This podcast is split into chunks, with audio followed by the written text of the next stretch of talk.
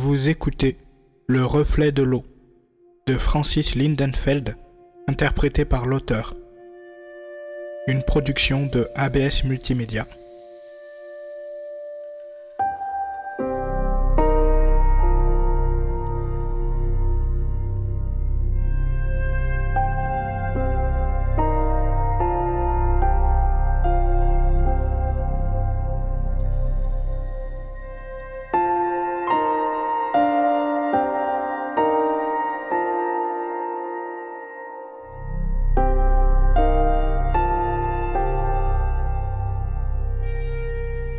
L'homme, affalé dans la boue, n'était pas de ces messieurs à être surpris, mais plutôt de ceux à surprendre.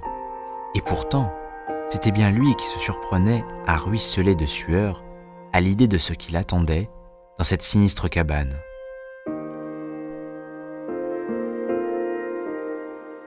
Jean avait presque tout pour réussir. Beauté, charme, esprit étaient les qualités requises chez un gentilhomme et qu'il exerçait, il faut l'avouer, avec brio.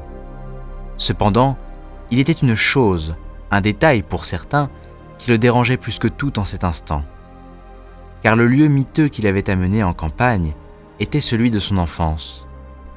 Là, dans cette cabane pourrie par les usages du temps, s'était trouvé un homme et son fils. Ils n'étaient pas heureux, vivaient de peu, et la petite construction, déjà insalubre, ne les abritait que peu des difficultés quotidiennes. Plutôt que d'être une source de réconfort, son ancien foyer lui rappelait le désespoir de n'avoir pu profiter jeune des atouts qu'il avait conquis. Il décida le jour de ses 18 ans de partir sans penser pour son père, ni même considération pour ses temps passés. Six ans plus tard, il était enfin revenu, mais personne ne l'y attendait.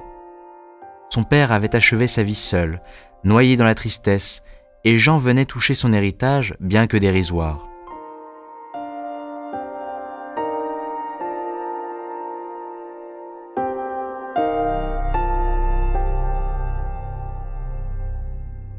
Tout y était poussiéreux comme dans son souvenir. Les fenêtres opaques, la porte grinçante et la trappe menant au garde-manger cadenassée.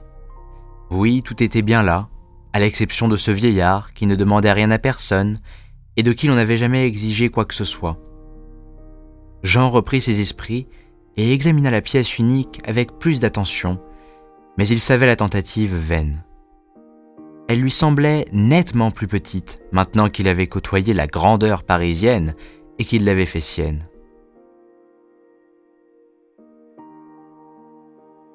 C'était un début d'après-midi chatoyant qui illuminait la ramure des arbres entourant la maison et faisait ressortir l'herbe. Alors, un événement rare intervint, surprenant Jean dans ses recherches. On frappait à la porte. C'était le berger voisin le plus immédiat, qui avait surpris l'arrivée du fils de ce bon ami dont l'existence avait été si pauvre. Il découvrit, dans un contraste tout à fait ironique avec ses attentes, un homme du monde, chapeau de forme et canne à la main. En effet, Jean avait plutôt bien opéré sa reconversion. Quant au dandy, il ne vit que l'un des vestiges de son passé honteux, ce qui contribua à sa mauvaise humeur. Mais le berger n'était pas là pour une visite de courtoisie. Il fut d'abord tout heureux d'imaginer recevoir une aide quelconque en vertu du bon temps, mais Jean lui fit comprendre qu'il n'en saurait rien.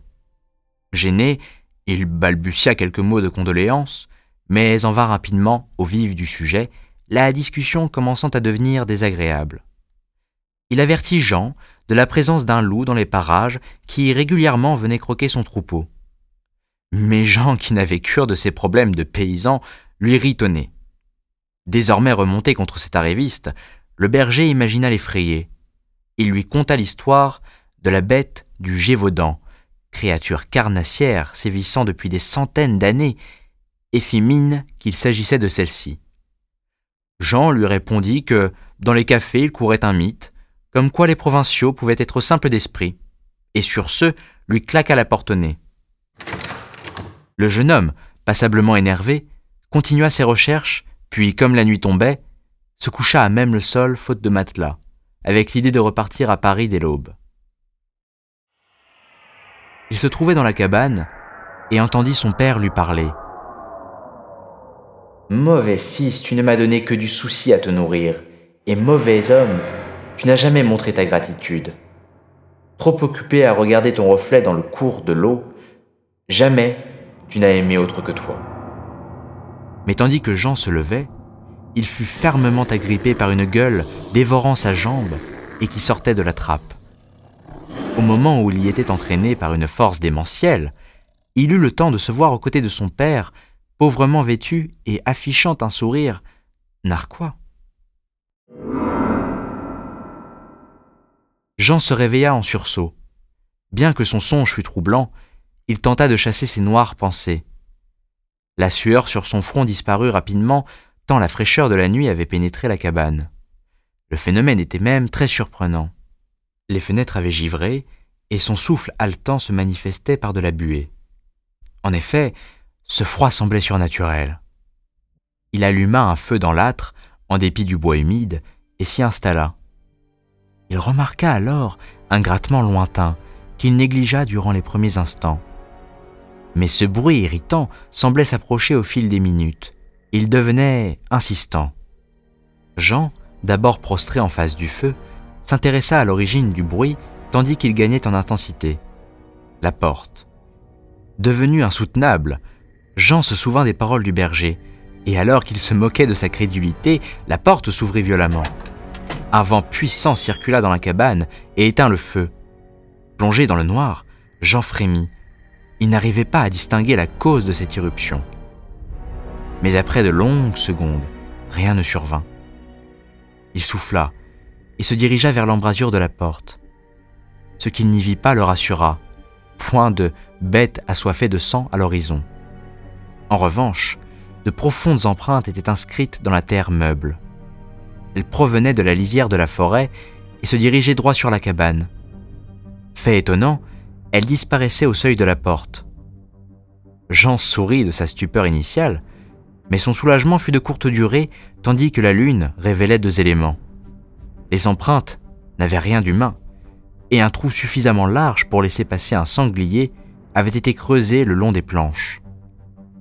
Pris d'une soudaine angoisse, il se questionna sur ce qui avait pu creuser ceci et où conduisait le passage souterrain. Il referma rapidement la porte dans l'espoir que la cabane le protégerait, elle qui n'avait pourtant jamais rien fait pour lui. Mais c'était sot de sa part, et il le savait bien. Pourtant, quelles autres options s'offraient à lui? Peut-être n'y avait-il aucun danger environnant? Jean tenta de rationaliser sa situation. Le rustre entrevu plus tôt avait probablement voulu lui faire une frayeur afin de le faire fuir. Mais il avait beau tourner et retourner la situation, il ne parvenait pas à s'expliquer cet immense trou. Ainsi figé dans un coin de la pièce, il grelottait, de froid ou de peur, il n'aurait su le dire. Et à vrai dire, exprimer ce qu'il ressentait à ce moment précis lui était impossible. Le cerveau en ébullition et les muscles tendus, armés d'un tisonnier, il était figé dans l'expectative du moment qui allait, il le savait, survenir. Un violent coup frappa sous la trappe fermée. Jean sursauta, les nerfs à vif. Un deuxième coup. Son cœur battait au rythme de son souffle haletant. Il s'imaginait déjà la bête surgir et se préparait à porter une attaque qu'il espérait fatale. Un troisième coup. La trappe s'ouvrit violemment. Une ombre en surgit et Jean s'enfuit sans même observer la nature de la menace. Il courut droit sur la porte, l'ouvrit et fila vers la lisière des bois sans se retourner, conscient de la présence monstrueuse sur ses talons. Le terrain désormais en pente lui permit de prendre de la vitesse. Il lui sembla entendre un rugissement distant qui lui glaça le sang, mais il ne pouvait prendre le temps de s'arrêter. Il devait rejoindre le village. Il ne vit le terrain boueux qui s'étendait devant lui que lors de sa chute sur celui-ci. Relevant sa face maculée, il fut traversé par une vive douleur à la jambe et, s'autorisant un regard, il vit une longue plaie courant le long de sa jambe. Il tenta de se relever, mais immédiatement chuta. Le sol fangeux était trop difficile à parcourir dans son état. À nouveau, il essaya, mais le résultat fut le même, accompagné cette fois-ci d'un vif élancement à la cheville. Il étouffa un cri de douleur. Son cœur battait plus rapidement que jamais. À quelques mètres de lui se trouvait le lac, et au-delà le village. Peu importait, Tout ce qui comptait était de le traverser, en espérant que la créature ne saurait nager. Rassemblant ses ultimes forces et surmontant sa souffrance, il rampa, rampa pour sa vie. Et alors qu'il l'avait presque atteint, il lui sembla sentir sur sa nuque un souffle humide. Jean gémit, il savait sans avoir à regarder que le prédateur rôdait juste à ses côtés. Désormais à sa merci, il s'attendait à ressentir une morsure d'un instant à l'autre, la bête jouant juste avec sa proie avant de faire usage de sa gueule. Pourtant, l'attaque n'intervint pas. Ce répit lui parut interminable, jamais il ne s'était senti aussi vivant et mort à la fois. Agrippant la boue, il continua de ramper bien qu'il sentit le souffle le suivre. Enfin, il atteint la bordure du lac, dont le calme résonnait dans la douceur de cette nuit, uniquement troublée par la respiration de l'homme terrifié le long de la berge. Jean vit alors la seule chose dans sa vie qui avait su le rassurer, son propre visage dans le reflet de l'eau. Celui-ci, bien que sali et déformé par la terreur, lui fit oublier toute la raison qui lui restait. Et malgré l'inexistence de ce qui le poursuivait dans le reflet, il continua de ramper et entra dans cette eau calme et sereine qu'il accueillit pour ne plus jamais l'en laisser ressortir.